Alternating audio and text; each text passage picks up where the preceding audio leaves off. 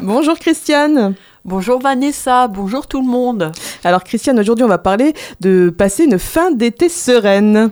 Effectivement, si vos vacances sont terminées, mais pas question de vous laisser déborder par le train-train du quotidien et de ce fait perdre tous les bénéfices de cette parenthèse ensoleillée de nos vacances. Alors on va continuer à cultiver la belle énergie glanée lors de la période estivale. Alors au niveau alimentation, euh, Christiane? Ben, on va miser sur des repas équilibrés qui font la part belle aux légumes et fruits de saison, une part de féculents, des protéines de qualité, donc des œufs, de la volaille, du poisson, une association de céréales et légumineuses. Et on ne fait pas l'impasse sur le petit déjeuner et on ne grignote pas entre les repas.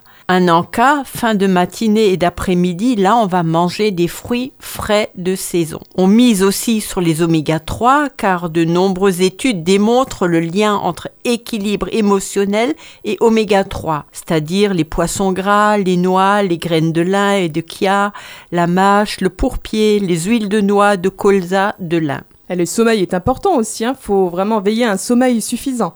Oui, alors on va prendre de bonnes résolutions pour cette rentrée.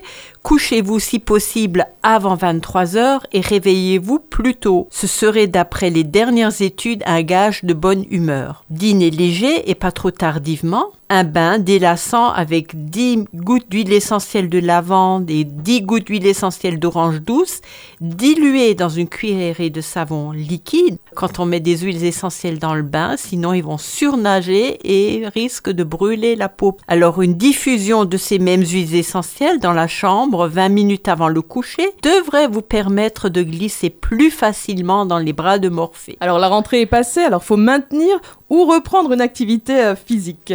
Tout à fait, mais choisir une activité qui vous fasse plaisir parce que c'est très important dans la durée. À savoir, la marche est à la portée de tout le monde, notamment avec des bâtons pour les personnes qui souffrent de problèmes articulaires. Et pour casser la routine Alors on va s'organiser de petites sorties, rencontrer la famille ou les amis. Alors à l'entrée de l'automne, faites une cure de magnésium marin de préférence car il est mieux assimilé, associé avec la prise d'un complexe de vitamine B. Et à partir d'octobre, pour ceux qui ont profité du soleil et puis tout de suite pour les autres, on reprend de la vitamine D naturelle de préférence et au quotidien jusqu'à l'été prochain, car dans notre région si peu ensoleillée, surtout cette année, nous sommes quasiment tous carencés en vitamine D. Alors Christiane, un petit rappel bref des indications de la vitamine D? Alors, outre ses vertus sur la fixation du calcium et la solidité de l'os,